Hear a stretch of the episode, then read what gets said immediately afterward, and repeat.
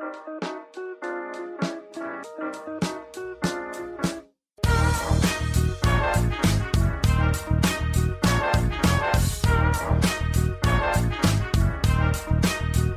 und herzlich willkommen, wir sind die Fotologen. Mein Name ist Thomas Jones und in Rating grüße ich den Falk Frasser. Hallo Falk.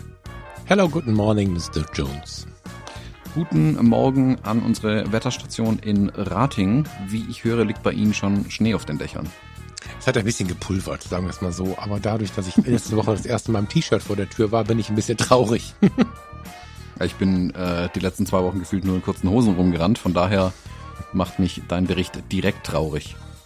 Ja, du bist ja näher an der Adria, ne? Aber gestern zum Beispiel habe ich äh, Frank, liebe Grüße, Frank Fischer, gesehen, wie er im zugeschneiten Flieger saß in Hamburg. Das fand ich auch spannend.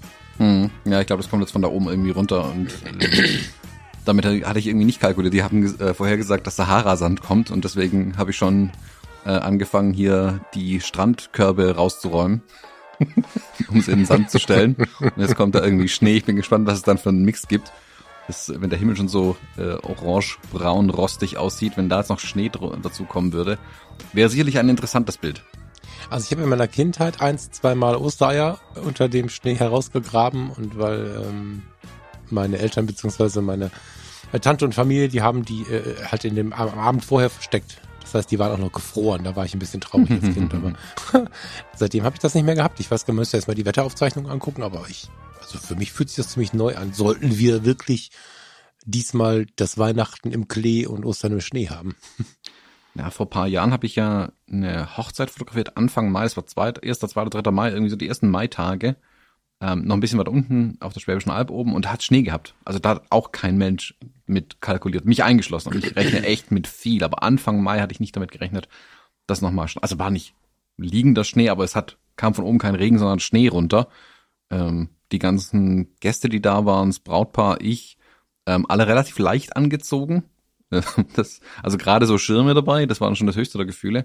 Das war ein bisschen irritierend, muss ich zugeben. Mhm. Und seitdem ist wirklich, also seitdem mache ich auch die Winterreifen vorher nicht drauf. Äh, Ende April kommen die drauf, fertig. Bis dahin bleiben drauf, weil ich habe ja ein die paar Sommerreifen Kunden, meinst du? Äh, nee, genau, die kommen die Sommerreifen nicht ja, drauf. Ja, ich habe ja auch ein paar Kunden auf der Alp oben und so. Und ich witzel ja schon mit denen immer, dass ich Schneeketten drauf mache, nur wegen denen. Ähm, äh, es gibt auch wirklich, also gab auch schon Tage, wo ich einfach gesagt habe, ich komme heute nicht, um irgendeine Kleinigkeit zu fotografieren, weil bei euch ist ja kein Durchkommen, da haben sie auch nur gelacht und gesagt, ja, nee, das machen wir einfach nächste Woche wieder. Äh, und ja, wenn da im April jetzt hoch muss, kann es halt wirklich sein, dass da echt noch richtig Schnee liegt. Also so Wobei richtig, viele, richtig. viele Strecken da, ich bin ja immer erstaunt, ne, wenn, wenn wir hier, ich vor ein paar Jahren habe ich mal gepostet, das wird mir immer wieder bei, bei, bei Facebook angezeigt, wie ich in Düsseldorf am Flughafen, man kann ja nicht sagen, dass der Flughafen Düsseldorf international besonders dörflich ist so, ne? Und wie ich am Flughafen im Schnee stecken geblieben bin mit meinem Golf mit Winterreifen und einfach in so einem Haufen drin steckte. Ich kam manchmal nicht mehr weiter. Auf der Autobahn, ne? Also es ist so eine Ringstraße außenrum auf dem Weg zur Arbeit. Äh, da da habe ich drüber gewitzelt, weil wir waren eine Woche vorher auf der Schwäbischen Alb. Ähm, Bad Urach, also in so einem Bad Urach hängen, in diesen hochgelegenen Teilen über Bad Urach. Und da war einfach die Straße trocken, zwei Meter Schnee rechts und links irgendwie weggefräst oder so, keine Ahnung, weggeschoben. Und es war überall sicherstes und bestes Autofahren. Und in Düsseldorf morgens bin ich im Schnee stecken geblieben, in der, in der Metropole irgendwie. Ähm, ich war erstaunt, wie gut die mit ihrem Winterdienst sind. Aber ich weiß natürlich nicht, ob das immer so ist. Wahrscheinlich nicht. Mm, doch, eigentlich schon. Also, ich sag mal, die, die sind halt darauf vorbereitet. Die wissen ja, wie es läuft. Also, die haben ja, genau. entsprechend genau. Equipment natürlich auch rumstehen. Wobei das, ach, die Fahrerinnen und Fahrer können natürlich im Schnee fahren, das hilft auch sehr viel. Also hier unten in den Tälern, da fahren sie ja ähm, wie die Bekloppten, als würden sie das erste Mal Schnee sehen. Hm, da oben, das ist eigentlich alles kein Problem. Was mich immer irritiert, weil der, der, die Annahme hinkt so sehr, in Florida mit Regen. Da regnet es ja die ganze Zeit. Du hast ja im Sommer jeden Tag abartigen Regen, also um die Mittagszeit rum, das ist ja, also subtropisch dann schon da unten. Da kommt wirklich Regen runter, dass alles zu spät ist. Die Leute können nicht im Regen Auto fahren. Als würde es das erste Mal in ihrem Leben von oben Wasser kommen und auf der Straße. Das ist aber, das ist aber immer so. Wir haben ja hier in Deutschland auch das Problem. Nee, also, das hat, nee, also wirklich, Florida ist nochmal, eine, also A ist der Regen natürlich ein bisschen schon mal, aber der kleinste Regen, wirklich, die fahren wie die bekloppt auf einmal. Also, also das kannst du dir so, nicht vorstellen. Dass, ja, also es war tatsächlich so, dass wir, wenn wir früher auf der Wache waren und ähm, wir hatten so einen Sturzregen, nicht bei jedem Regen, ne, aber so einen Sturzregen, wie ich mir den in Florida jetzt vorstelle. Also man kennt es ja von ein bisschen weiter südlich, dass dann, du meinst das einfach so in der Mittagszeit kommt plötzlich schmeißt einer so einen Eimer und dann ist zehn Minuten Vollgas, ne? Sowas meinst du, ne? Mhm, genau. So, wenn sowas in Deutschland passiert, also in meinen Dienstzeiten, dann sind wir tatsächlich, haben wir uns schon mal die Schuhe angezogen. Dann, äh, ne, wir haben ja vier Autobahnen hier im Kreis und ein paar etwas, sagen wir mal, mh, hm, kompliziertere Autobahnkreuze und äh, wenn es so richtig so, so ein Sturzregen gab, dann haben wir die Schuhe angezogen, dann war klar, wir müssen eh gleich los. So, das mhm. ist schon krass. Ja, ja, ich weiß ja. nicht, wo das liegt. Wenn es mal kommt, aber stell dir vor, das geht vier Monate lang jeden Mittag um ja, zwei und drei los. Stimmt. Also dann sollte man irgendwie damit rechnen. Die fahren aber auch nicht rechts ran oder so, wenn es nicht mehr geht. Die fahren halt auch stur weiter und fahren dann halt auch von den Brücken runter und so. Also gut, Florida, eh eine komplett andere Welt irgendwie. Ähm, oder sind die ganzen Touristen, man weiß es nicht. Ja, das kommt vielleicht hinzu, wobei die sich ja eher so um Disneyland oben tummeln. Die, die Instagrammer sind das, die dann Selfies machen während des, während ja, von innen aussieht, Regen. als wären sie in der Waschanlage. ja, genau. genau, als wären sie die Fake ja, ich meine, Menschen und ihre Gewohnheiten, ne, ist eigentlich eine ganz schöne, eine ganz schöne Überleitung, ne, so, so was wir gewohnt sind, was wir nicht gewohnt sind und was wir dann damit machen. mhm. Ja, ja, die Amerikaner. Wobei die fahren ja auch ihre Reifen runter, dass alles zu spät ist. Also die wechseln ja wirklich erst, wenn einer platzt quasi, weil es weil er durch ist, also wirklich durch, das Material ist weg. Dann die Barkasse siehst, meinst du, wenn es so braun rausschimmert oder wie? Genau, wenn sie am Straßenrand stehen äh, und das Auto kippelt, weil ein Reifen platt ist. Also dann, hm, ich sollte mal meine Reifen wechseln. Also klar, die fahren ja die ganze, das ganze Jahr auf den gleichen Reifen rum, sprich die wechseln. Also ich meine, keine Sommer- und Winterreifen logischerweise in Florida. Deswegen Kalifornien genau das gleiche, eine Jahreszeit das ganze Jahr über. Wobei gut, eine Jahreszeit, dann noch ein bisschen Waldbrand, dann noch ein bisschen Nebelzeit. Das läuft da ja alles ein bisschen anders. Naja, aber ich mein, bei Regen mit abgefahrenen Reifen geht schnell in die Hose, ne? Ja, das, und so fahren sie halt auch. Also das ist, hm. kennst die, die, die schlimmen Formel 1 Rennen, wenn es plötzlich regnet, wo keiner mit gerechnet hatte und dann ja, genau. fahren die auf ihren Slicks irgendwie alle im, im Kreis, also nicht mehr die Gesamtstrecke im Kreis, sondern im Radius um ihren von 15 eigenen, Metern im Kreis. Um ihre eigene Achse im Kreis, ja. Genau. Ja, hast du noch irgendwas, äh, wo wir über Amerikaner lästern können oder was, also, was nee, wir weitermachen? nicht tatsächlich. Also ich kann da nämlich so. gar nicht mitreden. Ich war noch nie drüben. Ich habe äh, hab nur einmal sehr viele Amerikaner erlebt, äh, weil ich irgendwie ein Kreuzfahrtschiff gesehen habe, also was, wo die auf mich zuströmten. Aber sonst habe ich tatsächlich mit Thomas Jones mein Erlebnisradius mit Amerikanern äh, schon gesteckt. Ja, ich bin ja nicht sehr repräsentativ, was das angeht, aber kann zumindest Einblicke zumindest bieten. lässt das du gerne über deine eigene Zunft. Da möchte ich mich ein bisschen von distanzieren, weil ich nicht beurteilen kann. Aber Spaß macht das, dir zuzuhören. Ja, ja, ja. Alles, also hat er alles seine Gründe. ich habe eine, eine kleine Softwareempfehlung heute mitgebracht, ähm, die mich mhm. die Woche sehr begeistert hat. Ähm, und zwar die Firma Narrative. Die haben bisher, ich kannte die, weil die so mh, hm, Plugin ist ein, nee, stimmt eigentlich. Die machen eine Software, eine Online-Dingens, mit der du Blogposts aufhübschen kannst. Ähm, sprich, du kannst da halt eine Galerie zusammenklackern, äh, Text dazu packen, da sieht es halt nicht so langweilig aus, wie es oftmals in den Blogs aussieht, vor allem früher oft aussah und konntest da dann das irgendwie halt, dann sah das halt hübsch aus und gut und Narrative, also ein Narrativ damit ein bisschen abbilden. Und es ist in der Hochzeitswelt ganz groß gewesen, eine Zeit lang irgendwie. Ähm, die Kollegen von Uncle Bob hatten das, glaube ich, auch mal empfohlen oder verwenden es, glaube ich, auch selber noch. Ich weiß gar nicht, schon lange nicht mehr angeguckt, aber ähm, da habe ich mal von denen gehört auf jeden Fall. Äh, Shoutout an, an Manuel und Nils. Und vor einem Jahr, zwei, zwei Jahre vermutlich, haben sie noch eine Software rausgebracht bei Narrative. Und zwar Narrative Select. Ähm, der eine oder die andere kennt vielleicht Photomechanic. Photomechanic ist eine Software, mit der du Bilder schnell auswählen kannst. Also sprich, du wirfst da deine 3000 RAW-Dateien von einer Hochzeit rein und kannst dann mit den Tastaturbefehlen da durchflitzen. Das zeigt dir super schnell die, die Voransichten deiner Bilder an. Du kannst die durchmarkieren, den Ausschuss gleich aussortieren und schmeißt dann statt 3000 Bildern vielleicht nur noch 1200 in dein Lightroom rein. Mhm. Idee, super. Ich finde, Photomechanic ist einer der schlimmsten Stücke Software, die ich in meinem Leben erlebt habe. Ich finde das Interface kacke, das ist von Abstürzen geplagt. Ich, ich hasse das Programm. Punkt. Nichts gegen die Menschen, die es gemacht haben. Aber, aber ich wir müssen jetzt ganz, irgendwie mal ein bisschen an deiner, also über die Sendung müssen wir ein bisschen an deiner Stimmung arbeiten. Das ist ein bisschen negativ heute, aber das kriegen wir schon noch hin. Ja, warte, jetzt wird's ja gut. Und Narrative ist hergegangen und hat ähm, da einfach bei Null nochmal neu angefangen. Und zwar mit dem gleichen Ziel, Bilder schnell auswählen aber mit dem brauchbaren, schnellen Interface, das auch funktioniert und nicht ständig abstürzt. Und ich habe das vor zwei Jahren mal getestet, da war das okay. Ich habe irgendwie ein paar Bilder mal reingeworfen. Mhm, ja, kann man halt auch Sachen auswählen, aber da habe ich gerade frisch den Umstieg auf ähm, Capture One, glaube ich, auch hinter mir gehabt. Deswegen fand ich es dann nicht so spannend, weil es damals, glaube ich, eher auf Lightroom noch ausgerichtet war. Und jetzt bin ich die Woche darauf hingewiesen worden, mir das doch mal anzuschauen für die Bildauswahl. Und Hut ab, Narrative Select, geiler Shit. Ähm, mhm. Funktioniert nur auf Mac. Das wird natürlich dann viele wieder direkt nerven. Ähm, schreibt denen, dass sie auf Windows portieren sollen.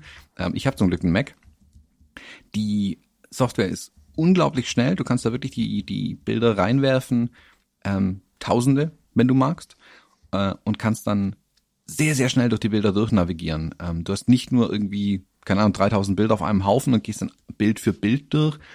Der fasst ja auch automatisch Szenen zusammen. Also heißt Scenes da drin. Sprich, wenn, wenn äh, Narrative erkennt, aha, guck mal, du hast innerhalb von 10 Sekunden die 15 Bilder hier gemacht. Das ist ja eine Szene. Das ist, du hast sehr wahrscheinlich das gleiche Motiv fotografiert in dem Moment fasst direkt zusammen, scannt die Bilder ab, guckt, ähm, gucken die Menschen irgendwie komisch, sind die Augen offen und sind die Gesichter scharf. Also es ist sehr auf Menschenfotografie ausgerichtet und natürlich auch sehr auf Masse ein Stück weit. Und macht dir dann direkt auch schon Bewertungsvorschläge. Sagt, also guck mal, hier hat jemand die Augen zu, da hat jemand die Augen nur eins offen, hier sind acht Personen unscharf, obwohl die in die Kamera gucken. Das ist vielleicht nicht das Bild, das du unbedingt auswählen willst. Muss nicht richtig liegen, aber 80 Prozent ist ja schon mal gar nicht schlecht. Ja, dann kannst du das so unglaublich schnell durchgehen. Du hast auch eine super Ansicht. Du hast links so einen Filmstreifen, wo du deine Bilder siehst, die durchgehen kannst. In der Mitte hast groß dein Bild und rechts blendet dir alle Gesichter nochmal extra ein. Also er erkennt alle Gesichter und zeigt dir kleine Fensterchen, wo alle Gesichter drin sind, dass du auf einen Blick wirklich prüfen kannst, okay, sind alle oder die wichtigen Personen auf dem Bild, ähm, die ich fotografieren wollte, gucken die in die Kamera, äh, oder gucken die, wo gucken die hin und sind die scharf, lachen die vielleicht auch noch idealerweise und bewerte die Bilder dann auch so mit einem kleinen äh, Symbol entsprechend. Ich glaube, gerade für Hochzeiten könnte das echt ähm, eine Riesenerleichterung werden, weil du da halt so unglaublich viele Bilder durchgehen musst und da ja schon ein bisschen auch der Ansatz tatsächlich ist, die Leute sollen einigermaßen, einigermaßen fröhlich sein und scharf sein. Das ist bei anderen Reportagen, die ich mache, nicht immer der Fall, so. ähm, aber ich glaube, gerade für die Hochzeitsfotografie könnte das echt eine große Hilfe sein. Und was richtig charmant ist, Narrative Select kannst du kostenlos laden und du kannst sechs Projekte pro Monat damit machen und zahlst nichts dafür. Oh, sechs Monate ist aber viel. Für viele Leute Fand reicht das sogar aus. Auch. Ja, also ja. hätten sie jetzt gesagt sechs und dann ist Schluss, du musst dann bezahlen, hätte ich gesagt, ja, gut. Also es kostet 150 Euro oder Dollar im Jahr. Ist mhm. jetzt nicht übertrieben, aber Gut, dann hast du halt sechs Projekte gemacht zum Testen, aber sechs pro Kalendermonat, das finde mhm. ich spannend, muss ich zugeben. Ja, das stimmt. Ja. Krass. Ja, also ich bin äh, wahrscheinlich nicht der erste Ansprechpartner, aber ähm, das finde ich, also für mich wird es halt auch reichen, ne? Das ist spannend. Vielleicht schaue ich mir das unter den gegebenen Umständen mal an. Okay. Mhm. Also würde ich dir wirklich empfehlen, ähm, schnapp dir das mal, wirf mhm. einfach Bilder von einem Spaziergang, scheißegal, irgendwas rein, um es mal kennenzulernen, also auch in einer kleineren, handhabbaren Menge. Mhm. Ähm, und gerade diese Szenenanordnung und so, ich finde das echt durchdacht gemacht. Also man braucht kurz ein bisschen, die, die Tastaturbefehle sind natürlich zum Teil ein bisschen anders, muss sich vielleicht ein bisschen umgewöhnen. Aber ich glaube, wenn man das in seinen Workflow gut einbaut und gerade ist vielleicht speziell für die Hochzeiten verwendet und da diesen ähm, diesen äh, diesen Import an an Bildern durch Narrative Selector ähm, äh, kanalisiert, ähm, könnte es echt gut funktionieren. Kann auch mittlerweile zu Capture One rüber die Bilder leiten, also auch da kein Hindernis mehr für mich. Muss wirklich sagen, hat mich echt begeistert. Also ich habe es ein bisschen so, ah, Zähneknirschend gut, jetzt guckst du es ja dir halt nochmal an. Und war wirklich überrascht, wie, wie gut es ist, wie schnell das war. Wie wirklich unglaublich schnell es natürlich auch ist. Hm. Cool. Ja, das ist immer die Sorge dabei. Ne? Das ist der Grund, warum ich da oftmals gar nicht hinschaue. Ich denke, boah, was ein Umstand, ne? weil, weil es ja häufig so ist. Und dann sagen wir in dem Fall mal so wahr, dass du, dass du, wenn du sowas genutzt hast, also ich persönlich habe mir am Ende dann die Frage gestellt, ob das jetzt am Ende wirklich schneller war oder ob das von mir aus auch durch meine vielleicht nicht ganz so schnelle Bedienung einfach am Ende das gleiche gebraucht hat an Zeit und dann habe ich es wieder gelassen bisher. Ja, es ist halt blöd, ähm, wenn du es nur anders machst, aber nicht besser. Also mhm. die Arbeit nur anders machen, gut, also außer du brauchst es unbedingt, dann okay, aber und das war bei mir halt mit Photomechanik so. Da habe ich halt irgendwo anders hin importiert, ein Programm, das nicht besonders, meiner Meinung nach nicht besonders schnell war, von Abstürzen geplagt war. Da habe ich am Ende länger gebraucht, als wenn ich es gleich in Capture One gemacht hätte oder in Lightroom damals noch. Aber da hat mir das keinen Vorteil gebracht. Und wie gesagt, ich, ich fand die Software auch von der Bedienung her einfach schlimm, schlimm, schlimm. Und Narrative ist tatsächlich so gut, dass ich sagen würde, okay, da lohnt sich dieser Switch im Kopf ja auch, um zwischen Software 1 und Software 2 umzuschalten im Workflow, weil ich wirklich das Gefühl habe, eine Hochzeit kann ich damit schneller abwickeln tatsächlich. Hm, cool. Ja, ja cool. Und, und, wie gesagt, da ich jetzt auch nur noch sechs, acht Hochzeiten pro Jahr mache, wird sogar mir die kostenlose das Version wollte ich, Das wollte ich, ich habe gerade überlegt, solchen Fragen, eigentlich reicht dir das ja auch. Ne? Vor zwei Jahren oder vor hm? einem Jahr hättest du mich dafür umgebracht, aber eigentlich reicht dir die kostenlose Version auch. Äh, ja, klar. Also wobei ich auch gut und gerne bereit bin, wenn ja. das oft genug einsetzt, dann zahle ich da liebend gerne dafür. Also das mache ich auch bei Apps und Zeug und bla, wenn ich, wenn, wenn die Software mir was bringt. Also ich habe da auch schon Entwickler angeschrieben, hey, ähm, die Software ist kostenlos, ich will dir Geld geben, wie ist dein PayPal-Account? Mhm. Ähm, weil ich auch will, dass die Software dann weiterentwickelt wird. Also wenn ich in Anführungszeichen davon abhängig bin oder halt gerne damit arbeite, äh, dann klar, nimm mein Geld. Ich finde die Software ja cool.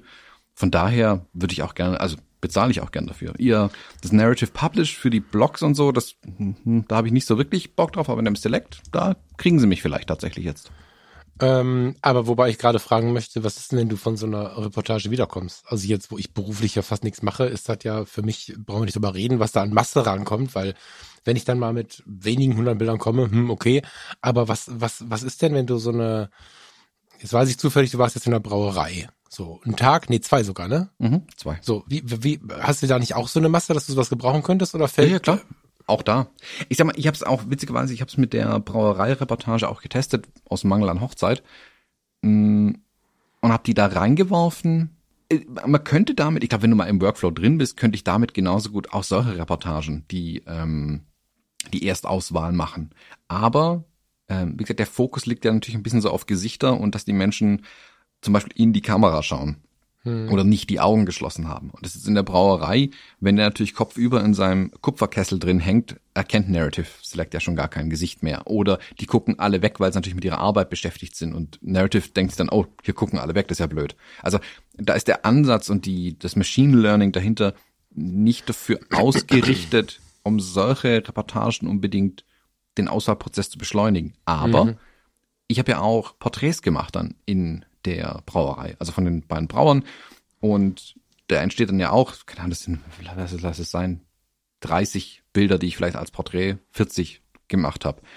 Und wenn ich die dann durchschaue, klar, da ist es dann schon interessant. Schauen die in die Kamera und sind beide Augen offen. Das hilft mir schon immens viel, wenn ich das auf den ersten Blick, ohne rein zu zoomen, direkt erkennen kann. Hm.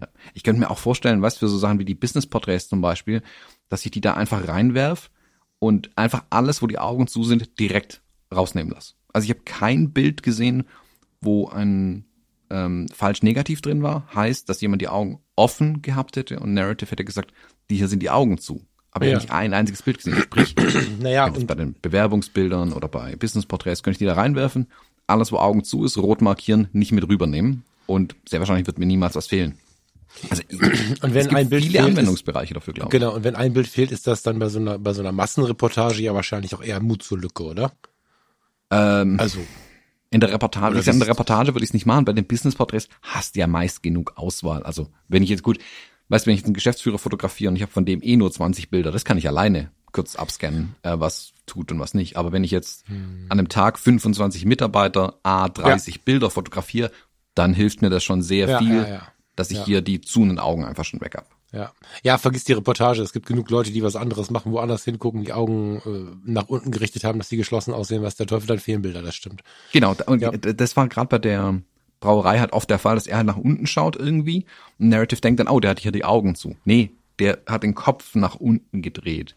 Ähm, was ja aber trotzdem, ich sag mal, in der Hochzeitsreportage wäre das ja okay, wenn du siehst, ah, Köpfe alle weggedreht, will ich nicht. Also äh, es kommt ein bisschen auf die Bilder, glaube ich, tatsächlich auch an, oder das Projekt, sag mal so, ähm, dass du hier reinwirfst. Und selbst für mich gibt es genug Anwendungsfälle, gerade die Porträtsitzungen witzigerweise. Also mhm. Business-Porträts, Werbungsbilder und so Geschichten. Und eben die Porträts aus den Reportagen, die ich sehr gut mit Narrative vermutlich machen könnte. Und natürlich, klar, die Hochzeiten selbst dann. Also da bin ich wirklich gespannt. Also die ersten Hochzeiten werde ich auf jeden Fall mal mit Narrative Select ähm, machen und dann nochmal berichten, wie ich es finde. Ob ich es dann immer noch gut finde. Hm. Ja, mach das mal. Finde ich spannend. Also, ich glaube für mich nicht, aber grundsätzlich finde ich das spannend, ja. Mm. Ich bin halt gespannt darauf, wann, also jetzt ist ja so, deswegen bin ich gerade auch so ein bisschen verhalten, dass wir uns hier so ein Helferlein holen können und da so ein Helferlein holen können und dort so ein Helferlein holen können. Und ich finde, in letzter Zeit ist bei Lightroom, davon kann ich jetzt zumindest berichten, einiges passiert, was die Software angeht, wenn ich mir so die Auswahlwerkzeuge anschaue und so. Ich bin halt gespannt, wann das Ding so aus einem Guss ist. Weißt du, was natürlich in der aktuellen Situation Mitbewerber und so relativ schwierig ist. Aber wir haben so unglaublich viele Möglichkeiten. Ist das schon AI? Ich weiß gar nicht, aber es ist auf jeden Fall mhm. ja schon, ne? Und ähm, da wird uns ja ganz viel aus der Hand genommen. Und wenn man sich mal damit beschäftigt, wie wir zum Beispiel 2003 ein Foto bearbeitet haben, was wir für Möglichkeiten hatten äh, auf allen Ebenen von dem, was reinkam, was der Sensor geliefert hat, bis hin zu, wie wir es verarbeiten konnten. Und wenn wir das mit heute vergleichen, wie mir völlig selbstverständlich ähm, Lightroom irgendwie eine Blüte auf der Wiese mit einem Klick rausrechnet und ich nicht erkennen kann, wo sie war, wenn ich mich einmal im Kreis gedreht habe. Wenn ich überlege, was ich da für ein Theater mit hatte, teilweise mit dieser Stempelei vor ein paar Jahren noch, bin ich gespannt, wann das mal so rund ist. Und, und das, was wir jetzt hier heute äh, besprochen haben, das ist für mich halt noch nicht so richtig attraktiv, wenn ich hier ein Programm lade und da was mache oder so. Aber wenn diese Dinge einfach irgendwann, und das gilt ja, glaube ich, gilt es zu erwarten fast, ne, dass dies einfach selbstverständlich ist innerhalb von, von einem Programm, oder? Das, das wird da so kommen, denke ich, oder? Wie siehst du das? Mm, nee, glaube ich nicht unbedingt. Also manche Sachen werden sicherlich einfließen. Also Capture One hat jetzt ja zum Beispiel mit, mit Capture One 22 auch äh, ein HDR-Merge und ein Panorama-Stitch bekommen. Das gab es in Lightroom ja schon länger, wobei Lightroom hat es durch Photoshop quasi bekommen. Capture One hat da jetzt noch ein bisschen gebraucht, um das zu integrieren. Ich glaube aber, dass hin und wieder mal Panorama und hin und wieder mal ähm, ein HDR-Merge vielleicht noch genug Menschen tatsächlich betrifft und der Bedarf groß genug war. Ähm, so ein Auswahlwerkzeug wie Narrative Select ähm, ist vielleicht ein bisschen speziell dann einfach. Und ich glaube, dass da halt eine spezialisierte Software, die eine Sache richtig gut macht, besser ist als ein großes Werkzeug, das unglaublich aufgeblasen ist mit vielen Werkzeugen und nichts richtig kann. Naja, aber wenn ich jetzt bei Lightroom meine Bilder importiert habe und habe eine Art der Fotografie vor mir, vielleicht dann auch gewerblich, so, die ähm, bei der es hilfreich wäre, zum Beispiel geschlossene Augen rauszuschmeißen. Dann brauche ich dafür doch kein Programm zu laden. Ja, ja klar, ich sag ja. Da klicke ich da auf einen Punkt, auf einen, auf einen, auf einen Haken und dann habe ich das. Weißt du, das meine ich, dass es integriert ist. Ob dann äh, ein Bild fehlt oder nicht, ja, da kann man im Einzelnen nochmal gucken. Aber ich würde jetzt nicht von vornherein davon ausgehen, dass es halt nicht vernünftig funktioniert, sondern wenn, dann würde ich die Funktionalität eins zu eins so sehen. Naja, das ist ja das Ding, die, die großen Software sind halt Generalisten. Das ist so ein bisschen wie in den Supermarkt gehen. Da kriegst du alles, keine Frage, aber kriegst du da das Beste? ist die, ist die Frage. Wenn du natürlich in einen Spezialladen gehst, der kann dir ganz genau sagen, was du brauchst, kann dich besser beraten, kann der Software jetzt nicht, und kann dir das das Bessere vielleicht geben, das bessere Produkt dann letzten Endes geben. Und genauso sehe ich es bei sowas auch. Also ich mache zum Beispiel, also was wie Focus Stacking ist mit Helicon Focus mache ich das nach wie vor. Das integriert sich wunderbar in Capture One und in Lightroom rein. Ähm, das ist gar kein Ding. Und ich glaube, das ist halt eine Software, die ihre 10, 15 Programmierer auf ein Problem ansetzt eine bessere Lösung findet als ein Lightroom, die halt eine Million Programmierer oder eine Million Probleme lösen muss. Und das ist auch denen, glaube ich, ganz klar. Und deswegen ähm, haben die auch nicht alle Funktionen drin, zum Beispiel. Also das, keine Ahnung, wenn ich gucke, was die ähm, Astrofotografen machen, hier mit zusammenrechnen und zusammenlegen und äh, Trails und bla und Scheiß. Das, die sind aber halt so eine kleine Sparte dann wiederum in der Fotografie, dass die für Lightroom im Kern gar nicht interessant sind. Würde Lightroom das dann machen, wäre es halt irgendwie Hanebüchen und würde halt auch nur vielleicht einigermaßen funktionieren und dann wäre es auch wieder nicht interessant für die. Und deswegen, ich glaube, die Bildauswahlwerkzeuge, vor allem im neuen Lightroom CC, kann ich mir gut vorstellen, dass Adobe da dran ist, weil Adobe ja auch stark ist mit diesen Machine Learning Sachen, wenn man sich anguckt, was die neuen ähm, die, die Funktionen, die die letzten drei Jahre in Photoshop hinzugekommen sind, ist ja fast alles Machine Learning gewesen. Da glaube ich schon, dass die sich Narrative Select im Moment sehr genau anschauen, tatsächlich, mhm. und das irgendwann mal integrieren werden.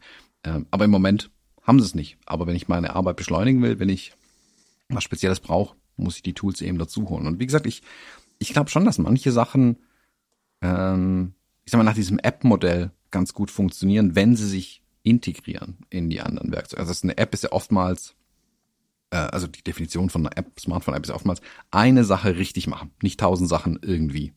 Und die, die Apps finde ich super meistens. Also, keine Ahnung, ich will eine Wetter-App, die mir wirklich nur das Wetter anzeigt und nicht mich mit irgendwelchen Sachen nervt. Ähm, oder ich will, ähm, ich will nur den Sonnenstand sehen in der App und es ist völlig okay, dafür eine eigene App zu verwenden. So, also ähm, und ich glaube bei so am am Desktop-Rechner ähm, kommt es auch mehr und mehr. Wie gesagt, die Werkzeuge müssen halt gut miteinander arbeiten. Das ist eigentlich der Trick dran, dass ich halt das wirklich, dass ich keine Reibungsverluste an den Schnittstellen irgendwie habe. Dass ich halt nicht irgendwie jedes Mal denke, so, jetzt muss ich den Ordner kopieren, den Ordner muss ich dann umbenennen und dann muss ich ihn da hinschieben. Das ist mir schon völlig zuwider. Das muss äh, viel flinker gehen, tatsächlich. Ähm, das muss nahtlos gehen. Dann sind die, dann bin ich auch völlig damit einverstanden, eine einzelne App zu verwenden. Wenn das irgendwie Reibungsverlust hat, dann bin ich voll bei dir. Das macht dann voll keinen Spaß und dann brauche ich es mhm. auch nicht. Vielleicht liegt das an meinem Kopf, aber für mich hat das Verwenden mehrerer Werkzeuge immer Reibungsverluste. Ich bin schon gestresst, wenn ich drüber nachdenke. Ähm, aber das ist wahrscheinlich äh, einfach nur in meinem Kopf ein Special Falk. Also ich bin ja nicht mal mehr ein großer Freund davon, wenn ich Musik höre und einen Podcast hören möchte, eine andere App zu öffnen. So, das ist halt äh, meine Eigenart. Ich habe hier und da Menschen um mich herum, die das ähnlich sehen, aber das, da muss halt jeder auch wieder gucken, was er braucht. Ne? Das ist so das Ding. Aber ich persönlich bin immer ein bisschen gehemmt, wenn es hier für eine App gibt und dafür eine App gibt und dort für eine App gibt und so. Nee, guck, das ist zum Beispiel was, dass ich immer möglichst alles trennen will, tatsächlich. Also ich will gar nicht diese Sachen zusammen haben. Also äh, ich habe Overcast als Podcast-Player und ähm, kotzt mich jedes Mal an, wenn ich einen Spotify Exclusive Podcast hören will, weil ich mich dann mit dieser Spotify App rumschlagen muss, die eine der miesesten App ist, um Podcasts zu hören, meiner Meinung nach, weil ich nie finde, was ich suche, wo ist jetzt die Episode, wo ist die neue, weiß kein Mensch, dann lasse ich es halt. Also hm. die verlieren mich da regelmäßig, obwohl die ja wirklich stark in den Bereich rein wollen, können es halt nicht, weil sie gleichzeitig eine Musik-App machen wollen. Ja, ja. Das ist auch völlig in Ordnung. Ich bin halt äh, tatsächlich so sehr von, von, von dem, was am Tag so passiert und so äh, bewegt und, und in irgendeiner Form irgendwie damit beschäftigt, dass ich Spotify aufmache, gucke, was gibt's für neue äh, Podcasts, wenn ich denn dann mal Podcasts höre außerhalb der Nachrichten und der politischen Kisten und so, guck bei Kollegen speziell rein, dass ich sie auch rausgesucht habe und so, dann höre ich das, dann ist auch wieder gut. Also ich habe wahrscheinlich einfach keine Ansprüche. So, das ist das Ding einfach dahinter. Das heißt, ich mache da gerade keine Werbung für und sage nicht, dass es besonders gut, sondern ich sage nur, ich kann halt nicht mitreden, weil ich das ganz anders verwende. Wahrscheinlich hm. nicht aus deiner Sicht. ja, also ich wüsste jetzt gar nicht, wie ich beurteilen sollte, welche App jetzt gut oder schlecht ist zum Thema Podcasts, weil ich keine Riesenlisten habe, wo ich irgendwie Dinge konkret herausfiltern möchte oder so. Das ist alles nicht so richtig relevant. Ja. Insofern hast du da leider einen Gesprächspartner, der so ein bisschen da sitzt und sagt, Chapeau Thomas, voll geil, benutzt das. Ich brauch's nicht. das führt nicht zu, also da würde ich jetzt quasi einen, einen Schwenk empfehlen. Hast du irgendwo eine Brücke oder eine Leiter rumliegen? Dass wir das ja, Thema, das ist ja, äh, die Überleitung ist ja eigentlich ganz, die liegt ja eigentlich schon vor uns, äh, wenn wir ehrlich sind. Das, das lässt stimmt. sich ja auf die äh, Objektive übertragen. Wir haben ja für heute so ein bisschen ähm, uns die Zooms und Festbrennweiten-Diskussion nochmal auf die Flagge geschrieben. Und da ist es ja ganz ähnlich. Also Bilder machen kann ich mit beiden. Ob es ein Zoom ist oder eine Festbrennweite. Am Ende kommt ein Foto raus. Und da ist ja auch die Frage, was verwende ich dann tatsächlich? Was sollte man verwenden? Hm. Ja, ehrlicherweise mit ein bisschen dem Hintergrund, dass wir in alten Sendungen eine sehr klare Meinung geäußert haben. Ähm, ich habe sie nicht nochmal angehört. Das war jetzt aber auch bewusst so, ähm, weil ich mich da nicht, nicht irgendwie färben wollte. Ich weiß aber schon, dass ich hier im Podcast durchaus nicht nur gesagt habe, also ich persönlich, ähm, ist Jahre her jetzt, ne, aber trotzdem, ich persönlich nutze nur noch Festbrennweiten. Ich habe auch gesagt, Leute, nutzt Festbrennweiten weil der Zoom, die Zoom-Objektive so ein bisschen die, das fotografische Lernen verwässern und so weiter und so fort. Ähm, das empfinde ich im Nachgang, wenn ich über die Worte nachdenke, so ein bisschen übergriffig und habe äh, irgendwann vor ein paar Wochen schon gedacht, sollen wir da mal ran? Und dann haben wir immer mal so dran rumüberlegt, weil es eigentlich ganz interessant ist, für den Verlauf der Zeit wahrzunehmen. Ne? Es ist ja so, wir haben immer wieder Hörerinnen und Hörer, die fangen tatsächlich bei eins an. Wahnsinn bei 252 Sendungen heute. Ähm, die müssen natürlich durch das, den ganzen Ritt mitmachen. Ne? Und die Veränderungen in 252 Wochen hat sich eine Menge verändert im Leben der Menschen, auch in unserem. Und ich habe da eine ganz andere Sicht drauf.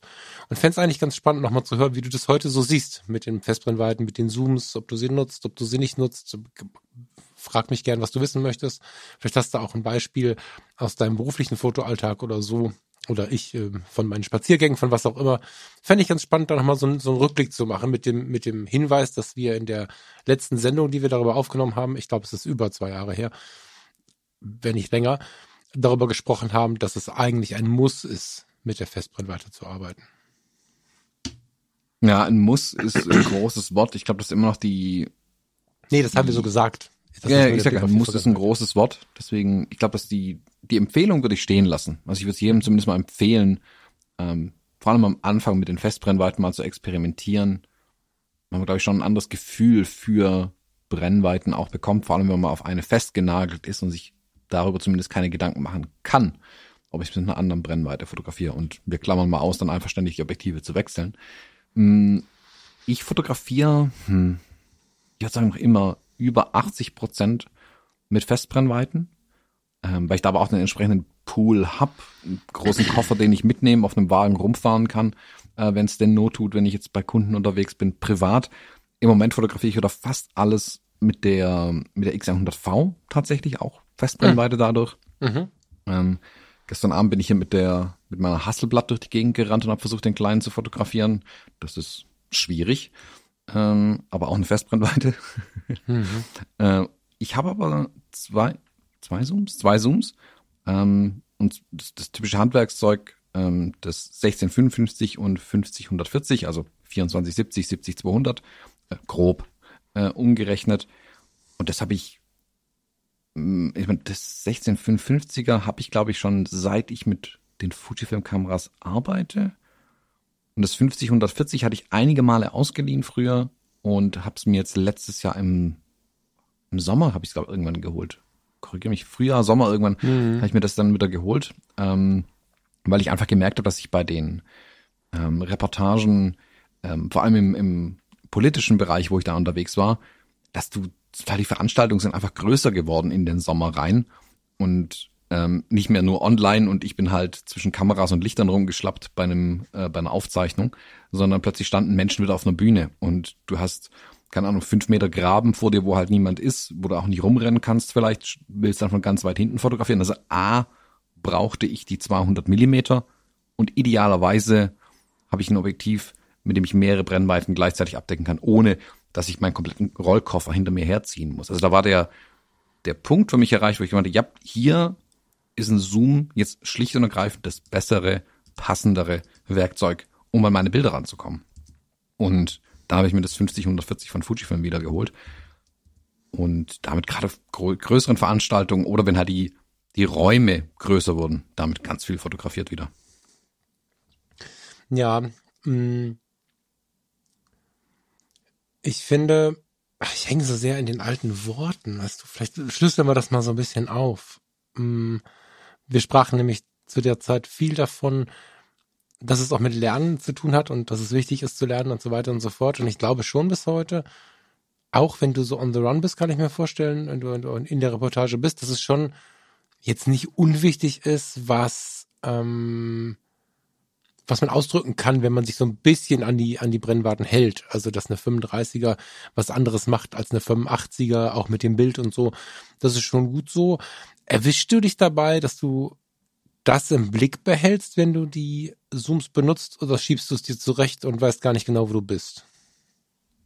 Naja, bei dem, ich, ich spreche mal in den Kleinbildbrennweiten. Bei dem 70-200, da ist es schon so, dass ich, das ist Mittel zum Zweck, sage ich mal. Also zwischen den 70 und 200, klar, wirken die anders, das ist mir schon klar. Ähm, schreibt mir keine E-Mails.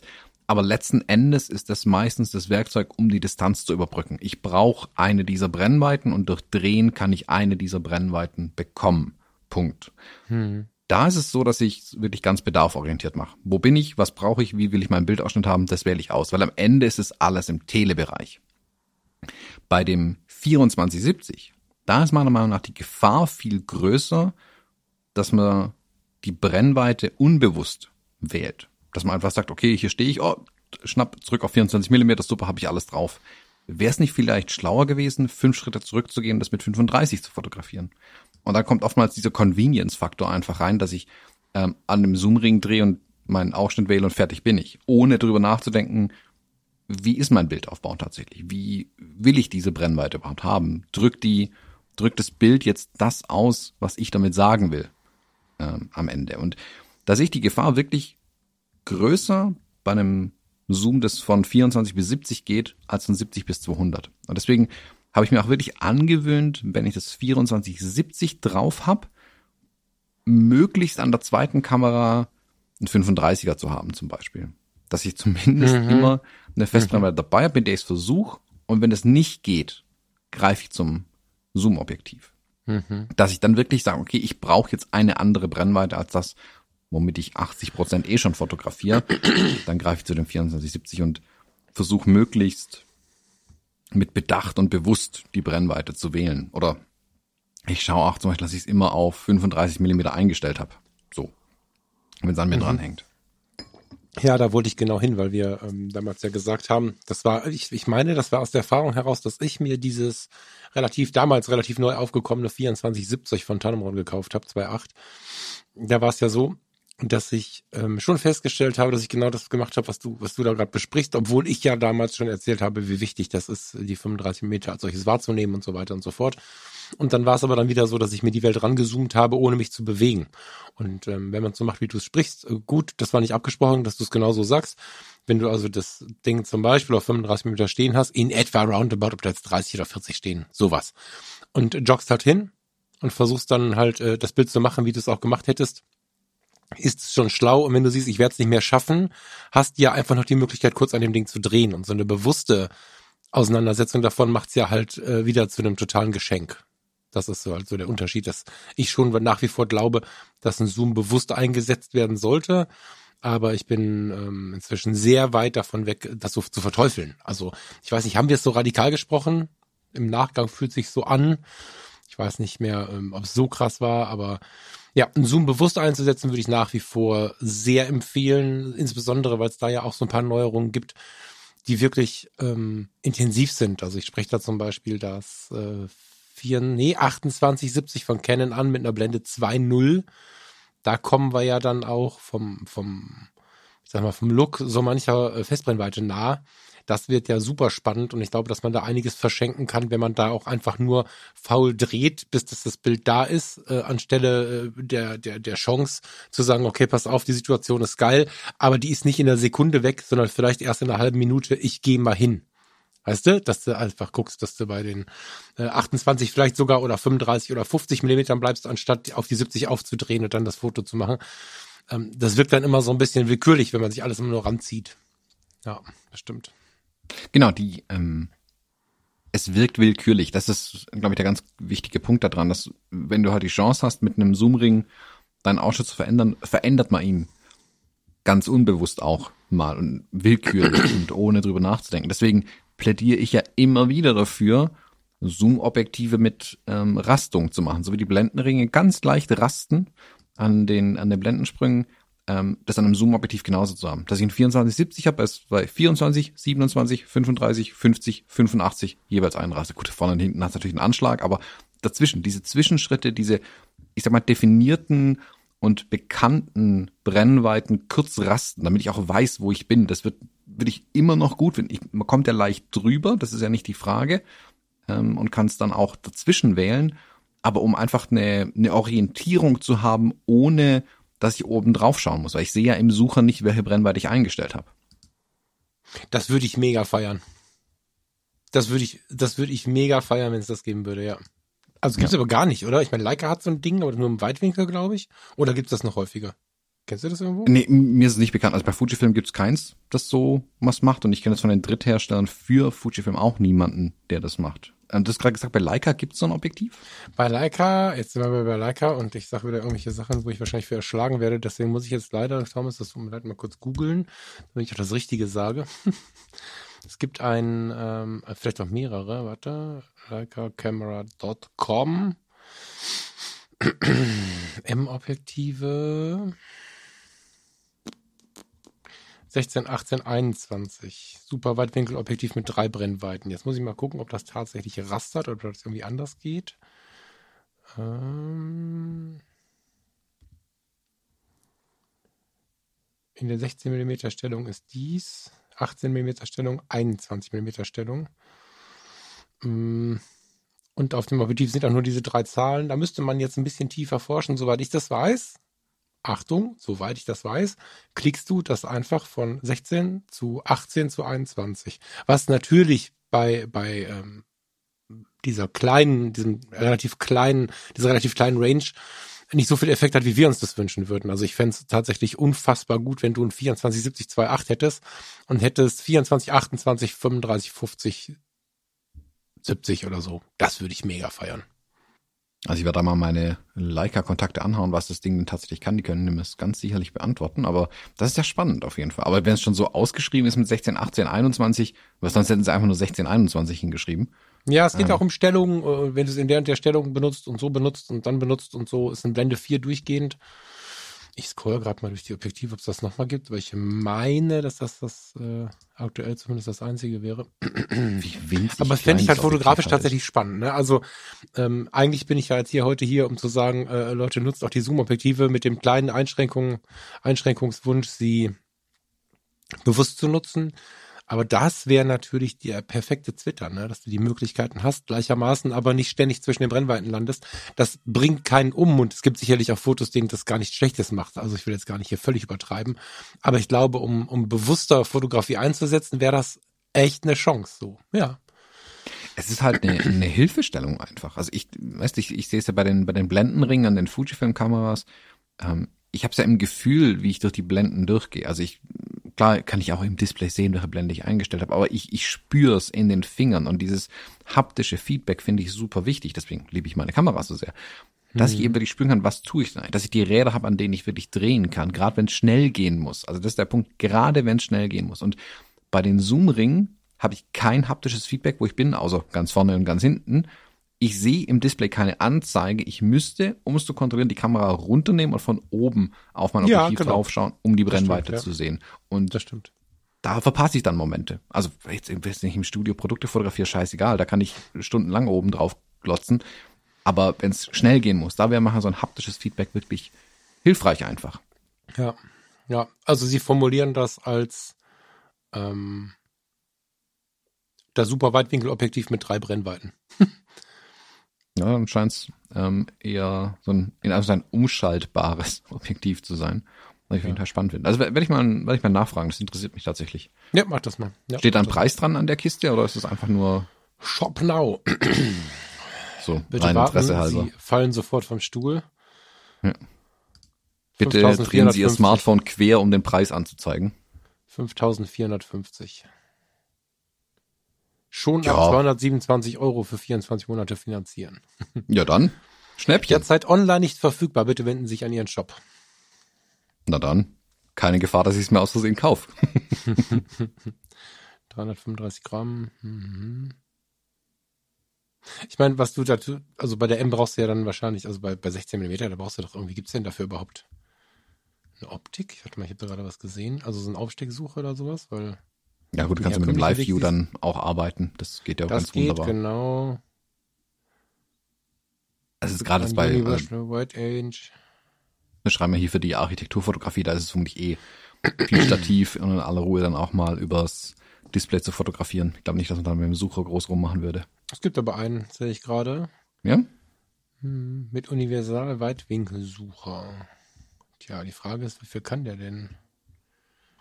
Mit diesem Sucher kann der Bildausschnitt beim Fotografieren mit 16, 18, 21 mm präzise festgelegt werden. Damit eignet er sich speziell für das Tri-Leica M, sowohl für digitale als auch für analoge Kameras. Preis des Objektivs mit diesem Sucher 5,9.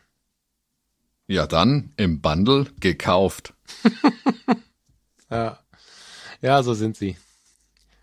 Ja. Ja. Ach gut, aber ist auch ein Spezialobjektiv, muss man jetzt auch wieder dazu sagen. Ich meine, so ein ähm, so wenn du die Tilt-Shift oder so weiter anguckst, da bist du auch mal schnell bei, bei 2.000, 3.000 Euro. Also das ist jetzt nicht so völlig fernab der ja, Realität. Das stimmt. Ja, das stimmt. Naja, es ist ja auch immer diese Preisfrage, weißt du, ich gucke auf vielen Dingen gerade schon so ein bisschen mehr auf den Preis, so dass es einfach nicht mich völlig tötet so. Aber es gibt einfach Dinge, wo, wo es auch was ausmacht. Also ich Naturfotografie ist ja so ein Ding, wo ich seit ein paar Monaten wieder tiefer reinschaue, weil mich das einfach tiefst entspannt. Ne? Irgend, irgendeine Meise auf dem auf dem Gartenzaun vom Nachbarn entspannt mich weit mehr als so manch anderes. Und äh, wenn ich da sehe, da gibt's da schon Objektive, wo du denkst, ihr habt sie doch nicht mehr alle. So weiß ich nicht. 500, 600 Millimeter Blende 4, Canon, 11.000 Euro. So roundabout. Da denke ich, Alter, dann gibt's davon Pendant von Sigma, das ist aber schon fast günstig mit 6,2 oder so, UVP, weiß nicht, wo jetzt der Straßenpreis landet, 5,8 oder was, keine Ahnung. Das sind natürlich Preise, da falle ich um, aber da hast du natürlich äh, mehr oder weniger was fürs Leben und äh, hast auch wirklich, also du siehst das, das ist halt, das ist halt das Krasse dabei. Du siehst den Unterschied und ich kann mir vorstellen, dass man da mit Blick auf die Leicas, das haben wir schon oft gesprochen, einen ähnlichen Effekt hat. Ne? Das ist einfach, ähm, ja, das ist mhm. einfach so. Ja. Ja, und auch da Spezialobjektive für Spezialanwendungen haben halt auch Spezialpreise. Also das ist einfach so. Das ist, die werden auch nicht so viel gebaut. Also mein Leica baut ja eh schon nicht so viele Objektive den ganzen Tag. Ja. Ähm, von daher, das werden sie sicherlich nicht dauerhaft äh, hinten vom Band fallen lassen. Das bauen sie vermutlich einmal im Jahr und machen dann eine Firmenfestung. Na, das weiß ich nicht. Nee, nee, das weiß ich Wenn nicht. überhaupt das, einmal da, im Jahr. Nee, nee, nee, das geht schon. Das glaube ich nicht, Thomas. Meinst du? Weiß ich nicht. Also mir nee, wurde da so ein bisschen erzählt, dass die halt wirklich die Produktion ähm, umschalten quasi. Also dass die nicht dauerhaft alles produzieren, sondern ähm, ausgewählt bedarfsorientiert sicherlich auch sagen, okay, jetzt fallen eine Zeit lang hier die 35er vom Band, dann machen wir eine Zeit lang die 50er. Also das sind jetzt die zwei, die sicherlich dauerhaft laufen, auch in einer gewissen Stückzahl, aber dass die nicht alles gleichzeitig bauen. Also ich glaube, bei Canon Also quasi äh, das McDonalds-Prinzip. Big Mac aus. Genau, und dann ja. wird, äh, nee, äh, McDonalds-Prinzip wäre, wenn McDonalds morgens nur, wobei, McDonalds, Frühstück nur bis elf. Ähm, und so macht Leica auch. Leica und McDonalds in einem Satz zu nennen, super. ja, es war, vielleicht war das ein bisschen Absicht. Ähm, die, ähm, na, ich glaube schon, dass das häufiger verkauft wird, als wir es glauben. Ich weiß nicht, was, was der Leica Store, die jetzt da erzählt hat. Ähm, der Fotodealer hier in der Stadt hat mir immer schon ähm, die Augen geöffnet, wie die Menschen Geld für Fotografie ausgeben und häufig auch so die, die gar nicht so laut draußen sind, also die jetzt nicht den YouTube-Videos machen oder so, aber der hat jetzt nicht wenige ähm, Telefestbrennweiten für mehrere tausend Euro verkauft an Leute, die einfach mal eine Safari gemacht haben oder so. Das ist schon ziemlich beeindruckend. Also wo ich sagen würde, da wärst du, wo ich es gerade erwähnt habe, in meinem 100-400 schon gut zugange. Da, oder vielleicht auch für eine einmalige Reise mit so einem 70-300 oder so. Ah, wobei, das ist wahrscheinlich ein bisschen kurz da hat der durchaus äh, 500 Millimeter Festbrennweiten für ein paar tausend Euro verkauft. Einfach nur für eine einmal Namibia. Ähm, und ich glaube, dass das bei Leica ähnlich ist. Ich kann mir jetzt nicht so richtig vorstellen, dass die irgendwelche Objektive einmal im Jahr bauen. Also äh, vielleicht täusche ich mich, aber ich glaube das nicht. Hm. Ja, die das sind ja nicht so groß. Also unterschätzt oder überschätzt manchmal die Firmen, wie große dann doch tatsächlich sind. Also das nicht. kann sein, ja. Das kann sein. Also ich, ich werde mal, ich werde dem mal investigativ nachgehen auf jeden Fall. Ja, mal, mal nachhaken. Bin sehr gespannt. Ja. Mal schauen, vielleicht kriege ich eine Info daraus. Ähm, apropos investigativ und ähm, genau hinschauen, ähm, vielleicht noch der kleine Programmhinweis, wer es verpasst hat. Ich habe am Mittwoch mit Kai Beermann zusammen ein YouTube Live gemacht und er hat uns eine Reportage aus La Boca in Buenos Aires mitgebracht. Und da ich weiß, dass die YouTube Lives immer ähm, nicht mehr an, also nicht bei allen immer angezeigt werden, wenn sie gelaufen sind, ähm, dachte mir, weiß ich mal drauf hin, wer da Bock hat, mal reinzuschauen. Wir haben uns so gute anderthalb, fast zwei Stunden, glaube ich, die Bilder angeschaut und ähm, er hat ganz viel aus seiner Zeit jetzt in Buenos Aires und Südamerika generell äh, berichtet und erzählt. Ich fand es super spannend, ähm, würde mich freuen, wenn da noch ein paar reinschauen ähm, und lasst uns gerne einen Kommentar da, wenn ihr noch Fragen habt oder so. Wir beantworten die jetzt auch nachträglich noch. Also ihr müsst da nicht unbedingt live dabei sein. Wir freuen uns natürlich, wenn ihr live dabei seid. Aber äh, wenn ihr jetzt noch Fragen habt, Kai und ich schauen da auf jeden Fall noch rein und äh, beantworten euch eure Fragen, falls ihr welche habt. Ja, habe ich in dieser Chaoswoche tatsächlich auch nicht geschafft. Ähm, Freue ich mich fürs Wochenende drauf. Voll gut. Ich hatte, ich hatte einen kurzen Ausschnitt erzählt bekommen per WhatsApp Audio. Aber ja, das gucke ich mir noch an am Wochenende. Voll gut. Mhm. Sollen wir dann mal Richtung Bild der Woche schon rüber wechseln? Ja, sehr gerne. Das Bild der Woche. Ähm, ich habe irgendwie bin Azubi einer Brauerei, hab Scheiß gemacht und versteckt mich hinterm Kessel. Mein Eindruck. Nee. Ist mm. äh, der Chef in dem Laden tatsächlich. Nein, nein, nein, nein, nein. Der Fotografierende versteckt sich so. hinterm Kessel. Wir haben hier eine, ähm, eine, eine, eine Sicht aus irgendeiner technischen Apparatur heraus oder dadurch, keine Ahnung. Macht das Ganze aber sicherlich spannend. Ähm, weil wir hier ja in der Umgebung so viele Brauereien haben, erkenne ich natürlich, dass wir in einer Brauerei stehen. Äh, das ist Malz wahrscheinlich, ne? Ja. Mhm. Der kippt gerade, der gute Mann, der Chef, wie ich gerade erfahren habe, kippt gerade Malz in den, ist das ein Brenner, ist das ein Köcher, wie heißt das noch? In den Pfanne. In die Pfanne. Und ähm, ich, was mir auffällt, aber das liegt ein bisschen daran, dass mich die technischen Details nicht so überraschen, weil, weil das so ein relativ gewohnter Blick ist. Was mir auffällt, ist, dass äh, du ziemlich weitwinklig fotografiert haben musst, glaube ich. Hilf mir gleich mal, mhm. weil ich irgendwie sowohl im Vordergrund relativ viel drauf habe, gleichermaßen aber auch vom Boden bis auf den, also ich weiß, dass das eigentlich so zwei, drei Meter Stehhöhe mindestens sein müssen, wo der Mann da steht, auf so einem Gerüst. Und ich habe, also ich habe einfach viel drauf auf dem Bild. Spannend, was ist das für ein Objektiv? Das ist das XF 18 Millimeter, entspricht dann 27 Millimetern. Hat die Blende auf? Oder mhm. warst du so nah an dem Vordergrund hier? Ähm, lass mich in die Blende 1.4, ja.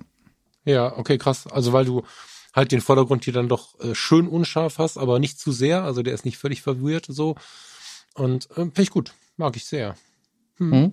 Brauerei-Reportage. Genau. Also und, da unten rechts, und da unten rechts ist die Klappe für den Pizzaofen für die Mittagspause. Genau. nicht ganz, aber ja. Ähm, genau, war im, im Rahmen von der Brauerei-Reportage, die ich letzte Woche gemacht habe. Dachte ich mal, bringe ich mal ein Bild mit, was sinnbildlich auch für das steht, wie es bei mir gerade aussieht. Ähm, diese Malzsäcke, die da oben noch alle drauf warten, jetzt in die Pfanne gekippt zu werden. Genauso sieht es nicht bei mir gerade aus mit Projekten, die eins nach dem anderen anstehen und leider Gottes ist der Rest der Bilder steht noch ein bisschen weiter hinten an. Ich hatte denen jetzt nur für die, ihre, für ihre neue Homepage mal eine kleine Auswahl zusammengestellt an Bildern, damit sie mal was haben und dass sie die aufbauen können äh, muss aber selbst aber noch über die Bilder alle drüber schauen. Ich bin bei 1700 Bildern angekommen über zwei Tage hinweg, ähm, die ich gemacht habe. Also inklusive auch ein paar Moodshots, ähm, so aus dem Gastrobereich, ein paar Porträts von den beiden. Also sind zwei junge Brauer hier aus Kirchheim-Tech, ähm, die Anfang 2020, Anfang Mitte 2020 ihre neue Brauerei bezogen haben. Also das ist das Gebäude, in dem wir hier stehen. Und du siehst da links so ein bisschen, das ist eine komplette Glasfront an einer Gebäudeseite. Das ist ein unglaublich helles, ähm, Industriegebäude dadurch, mhm, also mhm. im Tageslicht zumindest, wenn es hell ist.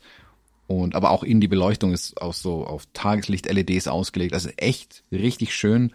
Und es ist eine gläserne Produktion. Also du siehst so, wenn du zwischen die Rohre so ein bisschen durchschaust, siehst am anderen Ende eine Wand. Ähm, und da, also hinter den beiden ähm, Kesseln sind quasi, äh, da kommen noch mal, keine Ahnung, fünf, sieben Meter oder so. Und da wird, da ist der Verkauf. Da stehen dann quasi links hinter dem Kessel stehen dann die Kisten. Da kannst du dann ein Bier aussuchen. Äh, und rechts ist dann der Gastrobereich und so weiter und hast eine komplett gläserne Produktion. Also kannst wirklich ganz tief reinschauen in das Ding. Und ja, ich war da zwei Tage zum ähm, Fotografieren vor Ort und habe das, habe mir einen kleinen Brauereikurs abgeholt und ganz, ganz viel über Bier gelernt tatsächlich und ähm, habe die leichten Sticheleien zwischen Winzern und Brauern ähm, hautnah erleben dürfen. Ähm, so nach dem da Motto, erzähl mal von, das habe ich mich nämlich schon immer gefragt, tatsächlich, aber noch nie irgendwie ein Gespräch darüber geführt, weil ja die Bierbrauerei in letzter Zeit so hip und in geworden ist, dass man manchmal glauben könnte, dass die Brauer gerne wirken würden wie Winzer und so. Das ist jetzt aber nur eine persönliche Aussage, die aus meinem eigenen Erleben kommt. Erzähl mal. Naja, der Brauer sagt halt so nach dem Motto, weißt, die, die Winzer sammeln halt ihre Bierchen ein, werfen die in einen großen Topf und hoffen, dass in drei Jahren irgendwas draus geworden ist. Ähm, während er hier ja wirklich den ganzen Tag an Ventilen macht und Temperaturen und Malz und Röstgrade und hast du nicht gesehen und welche Hefe, wie schäumt das auf, welchen Hopfen und das ja wirklich wie ein bisschen wie Kochen ist. Und ähm, die Winzer sind so ein bisschen die Bärensammler, die halt ihr Zeug ver, ver, äh, äh verderben lassen und dann wird vielleicht Wein draus. Während der Winzer natürlich sagt, ähm, er kümmert sich das ganze Jahr um seine Beeren und überhaupt und weiß exakt, was bei ihm drin ist, während die Brauer ja nur irgendwelche Säcke äh, mit Malz kaufen und es dann ein bisschen kochen und hoffen, dass Alkohol draus wird. Also ist so eine freundliche Rivalität. Am Ende trinken sie beide Bier und Wein, aber die leichten Sticheleien fand ich ganz witzig irgendwie. Wahnsinn. Also die, ähm, aber also es ist aber ist schon noch freundschaftlich oder sind ja, die, ja, haben die am, am Ende schon. Wie gesagt, die trinken auch Wein, die anderen trinken auch mal ein Bier. Von daher es ist so eine freundschaftliche Rivalität, habe ich so das Gefühl. Ich hatte halt tatsächlich so ein bisschen die, oder ich hätte die Sorge so ein bisschen, dass sie sich gegenseitig ja, so herauf und herab bewerten, ne? So da, die trinken nur ein Bier an der Bude und Diete und Petete machen Wein und so. Das hätte ich jetzt ehrlich, ehrlicherweise hätte ich das vermutet. Hm. Nö, ich glaube, also klar, diese super teuren Weine ist sicherlich was, wo die Brauen dann ein bisschen mit den Augen rollen werden vielleicht, aber am Ende ist es halt Genussmittel und Luxus irgendwie und da sagen die auch, ja, mach halt, also das zumindest die beiden hier, wobei die ist ja eh sehr nüchtern, in Anführungszeichen, sehen die ganze Sache, auch mit anderen Brauereien und so, also die sind da jetzt auch nicht so, dass sie den ganzen Tag auf die großen Brauereien schimpfen würden oder so, die sagen, es gibt für jeden äh, das Bier, das er trinken möchte und sie machen halt ihre. Hm. Ja. Ja, finde ich gut. Ja, ich bin eine Zeit lang, als, als wir hier die ersten Brauereiführungen gemacht haben, so, weiß ich nicht, da durften wir wahrscheinlich noch gar kein Bier trinken. da ähm, war das halt noch voll das Theater mit Kölsch und Alt und so. Ich glaube, das ist inzwischen auch, oder ich hoffe zumindest, dass das inzwischen auch ein bisschen, ein bisschen entspannter geworden ist. Aber die Fotografie vermittelt ja noch keinen Geruch. Ähm, Brauerei ist schon hart, oder? Relativ. Also ich muss sagen, mir war vorher nicht klar, wie auf der einen Seite wie dreckig in Anführungszeichen und wie sauber in der Brauerei gearbeitet wird. Dreckig war, äh, dreckig, mit viel Wassereinsatz, so muss man vielleicht sagen. Weil du halt ständig, du siehst ja hier diese tausend Rohre, die da unten sind und die ganzen Schläuche und hast du nicht gesehen, die er übrigens alle selbst geschweißt hat. Das ist komplett sein Werk, was du da siehst. Also er saß da wirklich mit dem Schweißapparat dran. Ach krass. Und ja. ähm, es wird halt ständig, reißt du irgendwo einen Kessel auf und da kommt da erstmal äh, irgendeine Plörre raus aus Hefe, aus, aus Maische, aus sonstigem, aus Bier, irgendwas und bist ständig am Spritzen. Also das ganze, die ganze Werkshalle ist wirklich dafür ausgelegt, dass überall Wasser laufen kann und immer abfließt. Also du siehst hier vorne in dem Bild ja auch diesen Abfluss unten. Ich lege das Bild in voller Größe in die Show Notes auf jeden Fall rein. Und erst ständig rennst du mit, also dieser blaue Schlauch ist nur der Wasserschlauch zum Sachen abspritzen. Und du siehst, wie lang der ist, dass der im Prinzip überall ständig rumläuft und Sachen abspritzt, putzt und tut und macht. Und der ist auch den ganzen Tag wirklich, also der macht es komplett alleine, den Brauvorgang. Also ich habe nicht geholfen, weil ich eine Kamera in der Hand hatte. Ich war eher so der ähm, Azubi erster Tag. Und es ist irre, wie viel da, da wirklich hinterher sein muss, damit es sauber bleibt, dann, dass nicht irgendwo eine Plörre stehen bleibt und dann wirklich das Stinken anfangen würde. Von daher, du hast die Gerüche zwar und die sind super lecker, also dieser, ähm, diese, diese Maische, die da aufgekocht wird, das riecht halt ein bisschen wie Müsli oder so, äh, irgendwie auch lecker. ähm, Hopfen riecht natürlich äh, interessant. Äh, also ich sag mal, stinken tut's nicht. Es sind interessante Gerüche, wo man ein bisschen aufpassen muss, ist, wenn man einen von den ähm, Gärbehältern aufmacht oben äh, und du da rein riechst, weil da kommt halt erstmal so eine riesen Wolke CO2 entgegen. Wenn ich aufpasse, kippst direkt rückwärts von dem Ding runter. Aber sonst ist es eigentlich echt cool. Ich muss sagen, es ist wirklich super interessant. Also ich bin ja immer total fasziniert bei meinen Kunden, bei allen eigentlich, die irgendwas, wo es eine Produktion gibt, wo die irgendwas herstellen. Was steckt da dahinter? Dann sind irgendwelche Maschinchen, die machen irgendwas. Ich finde das immer alles super spannend und die Kamera ist für mich halt immer die Ausrede, dann irgendwie da zu sein, mir das mal erklären zu lassen, irgendwie nebenher. Und hier war ja wirklich, es ist ein freies Projekt. Und ich habe gesagt, hey, ich will das unbedingt mal fotografieren, wie ihr Bier macht, wenn ich das schon die ganze Zeit trinke. Und er hat gemeint, ja super, soll ich den ganzen Tag dazukommen? Er erklärt mir das dann alles auch mal. Dachte mir, geil, genau das wollte ich eigentlich haben. Kostenlose Brauereiführung. Mhm. Und habe dann Einblick bekommen, wirklich in die kleinsten Kleinigkeiten wie Temperaturen, wann wer wie wo war's, was hat's mit der mit dem Malz auf sich, ähm, ein bisschen zu der Weiterverarbeitung. Also du siehst hier rechts im Bild diese Klappen an dem Läuterbottich rechts. Mhm. Ähm, da wird praktisch der ganze Kram, nachdem es gekocht ist, rüber äh, gepumpt und da wird es durch sich selbst quasi filtriert. Also durch die, diesen Maische-Brei, der da entsteht, dieses warme Müsli, ähm, filtert sich das Ding mehr oder weniger selbst und setzt sich dann oben ab. Unten kommt dann nur Flüssigkeit, die kommt dann wieder rüber wird zurückgepumpt. Und oben hast du diese Reste von dem Malz, diese völlig mit Wasser aufgesogenen. Da sind aber noch unendlich viele Proteine zum Beispiel drin und es wäre jetzt auch viel zu schade, das wegzuwerfen. Dann kommt da immer, alle paar Tage kommt äh, eine Landwirtin und holt so einen Riesen, so eine Palette von diesem äh, Träber, heißt das Zeug dann ab und verfüttert es dann an ihre Kühe zum Beispiel. Mhm. Müll vermieden, Kühe haben was Leckeres zu essen, was Gesundes auch noch. Ähm, und super Sachen. Was da so alles dahinter steckt, ist super interessant, das mal zu sehen, auch mal in die Hand zu nehmen. Also dieses Malz auch mal zu essen tatsächlich. Also wirklich zu knuspern, ah, okay, so schmeckt das Malz. Also so riecht es, so schmeckt es, so fühlt sich das an, bis hin zum Hopfen, der da reinkommt. Ähm, Aber wie schm also das Schmeckt es? ja, Malz schmeckt tatsächlich gut. Ähm, also kannst du so aufs Müsli draufkippen. Ähm, das ist ja also Gerstenmalz in dem Fall. Und äh, die Melzer machen ja äh, die nehmen das rohe Korn, sage ich mal, das ja ungenießbar wäre, das auch hart ist ohne Ende und dieses Melzen, ah, hoffentlich kann ich es jetzt einigermaßen erzählen, äh, verzeihen es mir hoffentlich, wenn ich es oder falsch wiedergebe, durch das Melzen, durch diesen Trocknungsvorgang und was da alles passiert, ähm, öffnet sich das Ding so ein bisschen, jetzt ganz grob umschrieben. Und ähm, du kommst dann an die Stärke und so weiter ran, damit du sie nachher hier in dem in der Pfanne überhaupt verkochen kannst und Zucker draus gewinnen kannst am Ende. Hm. Und weil das will das Korn ja erstmal eigentlich nicht, dass da Zucker drin ist. Das willst du erst, wenn es wächst quasi. Und du, die gaukeln quasi dem Malz, äh, dem der Gerste vor, hey, du ähm, äh, willst hier wachsen gerade und dann doch nicht. Und dann wirst du den Sack abgefüllt und kommst in die Brauerei und bist traurig. Und dann denkst du ja, juhu, ich werd Bier. äh, aber durch diesen Melzvorgang schmeckt es halt leicht süßlich dann schon irgendwie. Und das, also, kannst du aufs, also, kannst du rumknuspern oder aufs Müsli werfen vermutlich.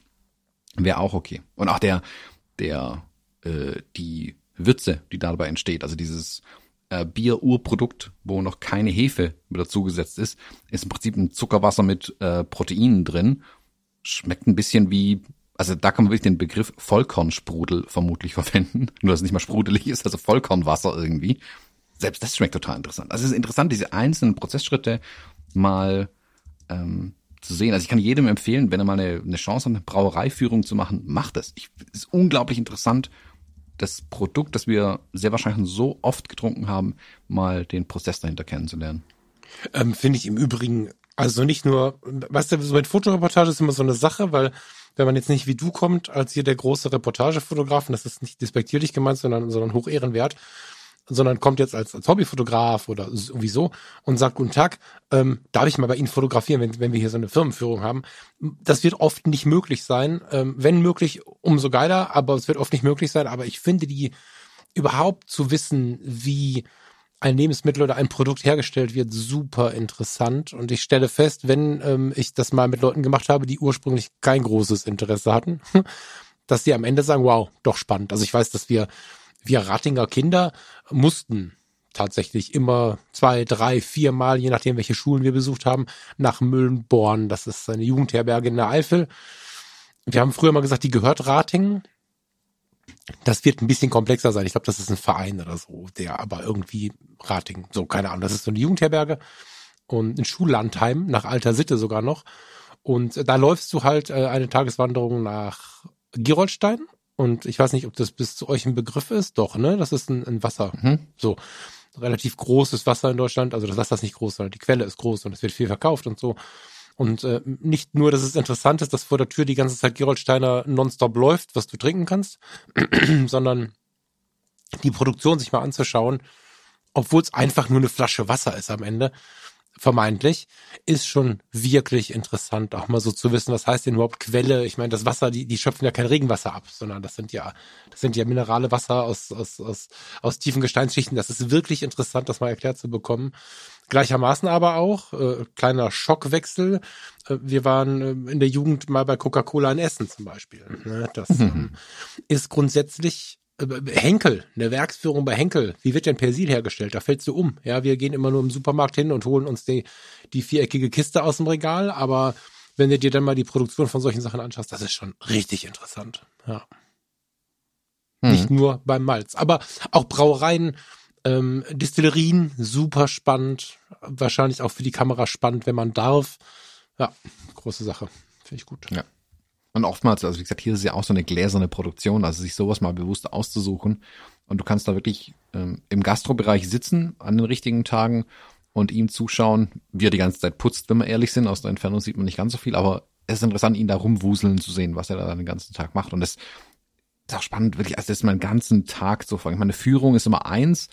Ähm, noch cooler ist, wenn du wirklich einen Tag lang Praktikant sein darfst, sage ich mal. Das, mhm. also das versuche ich ja immer mal wieder einfach zu machen, in allen möglichen Bereichen, dass ich sage, okay, hey, ich würde einfach mal gerne einen Tag dabei sein ähm, und tut so, als wäre ich der Praktikant. Erklärt mir gerne alles, weil, wie gesagt, ich, sonst lese ich Wikipedia und stelle danach Fragen. Äh, irgendwann müsste es mir erklären. Ich habe da jetzt Interesse dran. Ja, ja, ich habe das nur genannt, weil es natürlich nicht für jeden möglich ist, auch nicht jedermanns Sache ist, da so, so was Großes abzufragen. Und äh, wenn es dann nur die angebotene Führung ist. Die Leute sind ja auch irgendwie stolz auf das, was sie tun häufig. Das heißt, du hast ja, du siehst auch, du spürst auch ein bisschen mehr so dieses Feuer dahinter. Ne? Ist sicherlich wieder ein sehr äh, von verschiedenen Seiten zu betrachtendes Thema, aber wir haben uns die Meierwerft in Papenburg angeguckt. Und äh, dieser Mann, der die Führung da gemacht hat, der arbeitet da seit boah, ich weiß es nicht mehr genau, aber er war im Rentenalter und kann es nicht lassen und hat da in der Jugend angefangen. Und mit welcher Freude und mit welcher Inbrunst er so erzählt und erklärt hat und wie er bis heute selbst Energie gezogen hat von den erstaunten Blicken, tja, von Kindern und Erwachsenen. Das war schon toll. Und ich glaube, ähm, das ist auch so das, was ich, was ich zusammenfassend sagen würde, was diese, diese Firmenbesichtigungen ausmacht. Wenn sie denn gut gemacht sind, natürlich nur, ne? Wenn da jemand, wenn sie so schlau sind, da jemanden hinsetzen, der auch für das Produkt oder die Firma brennt, dann macht das schon Spaß, weil es dann auch ähm, diese Selbstverständlichkeit ein bisschen wegnimmt. Ne? Mhm. Also wir nehmen uns einfach das Wasser aus dem Regal, trinken das und ich kann mir relativ gut vorstellen, ging mir auch so bis zu der ersten Führung, dass es jetzt jemanden gibt, der hier den Podcast gehört hat, der noch nie darüber nachgedacht hat, wie denn überhaupt Mineralwasser gemacht wird. Gemacht mhm. wird. Äh, verarbeitet wird, muss man ja sagen. Machen tut es, äh, tut es am Ende keiner. so. Ja. Nee, das ist ich, also das finde ich immer schade, wenn du so Führungen mitmachst und du merkst, die, die Tourguides haben voll keinen Bock drauf oder brennen nicht fürs Produkt. Das ist super schade und tut dem Produkt natürlich auch überhaupt keinen Dienst, nee. ähm, wenn die da keinen Bock drauf haben. Das ist echt, echt schade. Dann, ich habe das auch schon erlebt. Ähm, ich habe aber auch schon erlebt, wie es ist, wenn da, ich sag mal, die ähm, Leute, die kurz vorm Ruhestand stehen und vielleicht nicht mehr aktiv äh, die schwere Arbeit machen können, also hier die Malzdecke tragen zum Beispiel, das ist nicht easy da hoch.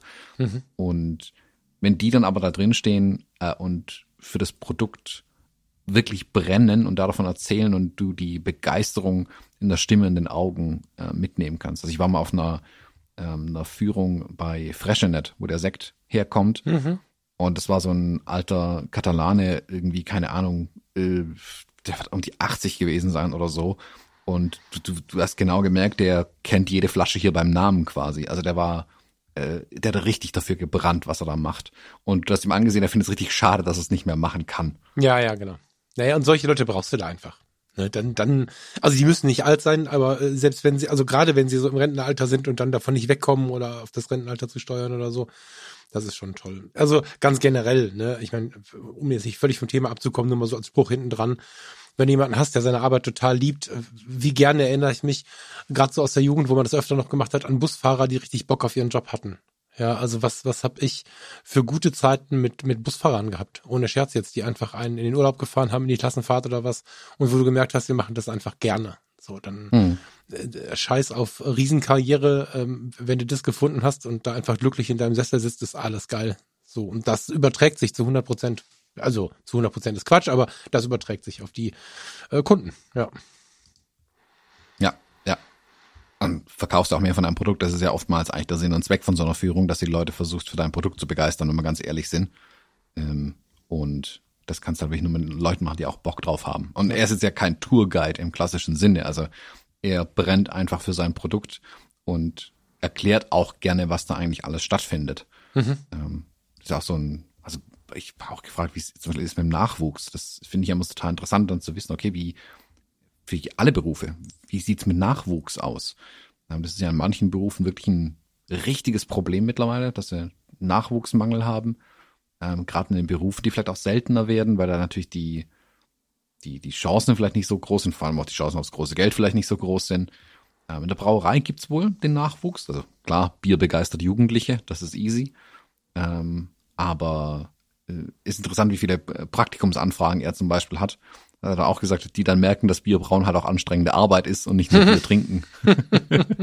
also die, die Illusion ist da vielleicht manchmal auch ein bisschen größer, ähm, wobei es im Job aber auch dazugehört. Also beim, beim Abfüllen zum Beispiel. Dann standen die da morgens um, war ich da, ja, um neun oder so angefangen. Und dann wird äh, so ein Tank angestochen, in Anführungszeichen. Und dann, klar, musst du um neun morgens halt irgendwie so ein Bockbier kurz testen und nimmst da halt ein, zwei Schlücke davon, äh, um zu gucken, ob es auch wirklich gut ist. Willst ja nicht irgendeinen Quatsch in deine Flaschen abfüllen. Äh, das ist dann schon auch kurz interessant, wenn er äh, den ersten Schluck Bier morgens um neun ist. Auch hier, wo wir den ganzen Tag gebraut haben, haben wir auch verschiedene Sachen so zwischendurch mal getestet. Und musst mich dann abends vielleicht von Luisa abholen lassen. ja, so viel wird am Tag getrunken. Ach was. Das nee, also das macht er, hat er mit, also wird, da wird nicht so viel am Tag getrunken. Ich habe vielleicht drei Bier den Tag über getrunken, ähm, die man mir angeboten hat, ähm, weil man natürlich die verschiedenen Sachen dann auch mal testen will, die er da gerade neu macht. Äh, und abends habe ich dann gesagt, weißt du was, jetzt lasse ich das Auto stehen. Äh, das ist vielleicht besser so. Sehr cool. Nun ja, gut, vielen Dank in die, diesen Einblick. Ähm, jetzt habe ich gerade kurz schon mal geguckt, wer hier so äh, Führungen anbietet, aber ich habe erstmal genug zu tun. Vielleicht an der Stelle nochmal einen lieben Dank. Ähm, ich habe hier aus dem aus dem Kreis der Fotologen auch ein paar Leute jetzt in äh, dem Fotografie tut gut Freundeskreis begrüßen dürfen. Für die, die äh, hier auch zuhören, ich werde es bei Fotografie tut gut natürlich auch nochmal sagen und in der Gruppe habe ich es natürlich schon tausendmal gesagt. Ich bin unfassbar geflasht davon, ähm, dass ich jetzt, äh, ich benutze den Satz jetzt mal, wie ich ihn, wie ich ihn vorhabe, auch bei Fotografie tut gut zu sagen, dass sich der Inhalt von meinem Postfach bei, bei Fotografie tut gut jetzt quasi so über die ganze Gruppe ergießt. Das ist richtig krass. Also ich habe ja, da ähm, hast du viel von gehört, Thomas, über die letzten Jahre bei Fotografie tut gut viele, viele, viele echt krass inspirierende E-Mails bekommen, die mich wirklich auch in, in, in weiten Teilen sehr berührt haben und so. Und wenn ich jetzt sehe, dass diese Inhalte, diese dieser Wunsch nach, nach freundlicher Kommunikation, dieser, dieser Wunsch danach, die Fotografie nach dem Tut gut so ein bisschen zu beleuchten. Nicht nur, aber auf jeden Fall auch dieser Wunsch, auf keinen Fall dahin zu gehen, um irgendwie Negativität zu verwenden und so. Äh, das hatte ich halt immer im Postfach und ich habe einzelne Köpfe im Sinn gehabt, wie wir das hier bei den Fotologen auch haben. Viele sind Doppelagenten und du schaust sie an, du kennst sie, du hast sie irgendwie am Start, aber du kannst sie nicht so richtig zusammenführen und äh, immer wenn dann so eine Idee aufkam mit Facebook, mit irgendwas, äh, hieß es halt, nee, ist nicht so meins und offene Plattform will ich nicht und so. Und das war jetzt extrem viel Arbeit. Hätte ich so null eingeschätzt und äh, ich hätte es auch nicht gemacht, wenn ich es vorher gewusst hätte. Insofern ist das ganz gut, wie es gelaufen ist. Aber jetzt so eine Woche läuft das Ding. Äh, jetzt nach einer Woche zu sehen, wie sich ja, ja, man kann das so sagen, der Inhalt meines E-Mail-Fachs jetzt äh, ein bisschen ausbreitet und ich jetzt sehe, dass die Leute, ach stimmt, die Mail habe ich von ihr und den, die Mail habe ich von ihm und jetzt sind da irgendwie die Menschen miteinander und, und kommunizieren miteinander und nicht mehr nur mit mir. Das ist so schön aus diesem Mittelpunkt herauszurutschen. Klar, ich bin da am Start. Ähm, die letzten zwei Tage werden große Sorgen mit der Leica weniger, aber auch da zu sehen, wie es funktioniert, wie die Leute am Start sind ich bin über alle Maßen begeistert und ähm, ja, für ähm, die, die hier zuhören, fühlt euch mal fest umarmt und ich freue mich auf die Zeit, die da noch kommt. Mit dem Michael zusammen, der übrigens auch ganz toll angenommen wird, freut mich auch super. Passt richtig. Ähm, also es passt zu 100 Prozent, finde ich sehr schön. Mhm. Ja, bin ich gespannt, wie sich das noch weiterentwickelt. Ich schaue ja auch ein bisschen rein. Ähm, äh, du hast, glaube ich, den ersten Kommentar geschrieben. das kann sein, ja. In irgendeine Gruppe hast du, hast du, äh, hast du sehr, sehr früh ähm, vom Aqua, nee, Moment, vom Kodak Gold geschwärmt. Mhm, genau. Oh, äh, vielleicht ein klarer Programmhinweis, jetzt wo du Kodak sagst. Auf YouTube habe ich die Tage ein Video gesehen, wo einer eine Kodak Werksbesichtigung ist ein, ist ein Understatement, wo sich ins kleinste Detail die Prozesse anschaut, wie Film entsteht. Ähm, verlinke ich auch in den Show Notes. Ähm, Smarter Everyday ist auf Englisch, geht eine Stunde lang und da geht es eine Stunde lang noch gar nicht um Film, sondern nur, wie der Kunststoff hergestellt wird, auf den der Film dann eigentlich draufkommt oder was wir als Film äh, empfinden. Äh, super spannend. Äh, also, wenn ihr Bock habt, nach dem YouTube Live zwei Stunden noch mehr YouTube zu schauen, äh, ich verlinke euch das Video auch in den Show Notes. Ja, ich wollte sagen, pack mal rein, da bin ich auch gespannt. Ja, schaut da mal rein, das fand ich super interessant. Also vor allem der Einblick in das alte, alte Kodak-Werk, wo das ja alles losging und wirklich diese, diese alte Bausubstanz auch siehst. Super spannend. Okay, da freue ich mich drauf. Cool. Hm? Cool, vielen lieben Dank. Dann sind wir jetzt gerüstet fürs Wochenende. Haben wir ein YouTube ja. Live und ein bisschen Kodak. Thomas, ich, du merkst, ich bin noch ein bisschen angeschlagen. Ich gähne und muss hier raus. Ich wünsche dir und euch noch ein schönes Wochenende und eine Ebenso. schöne Woche. Bis kommenden Freitag spätestens. Bis dann. Tschüss. Tschüss.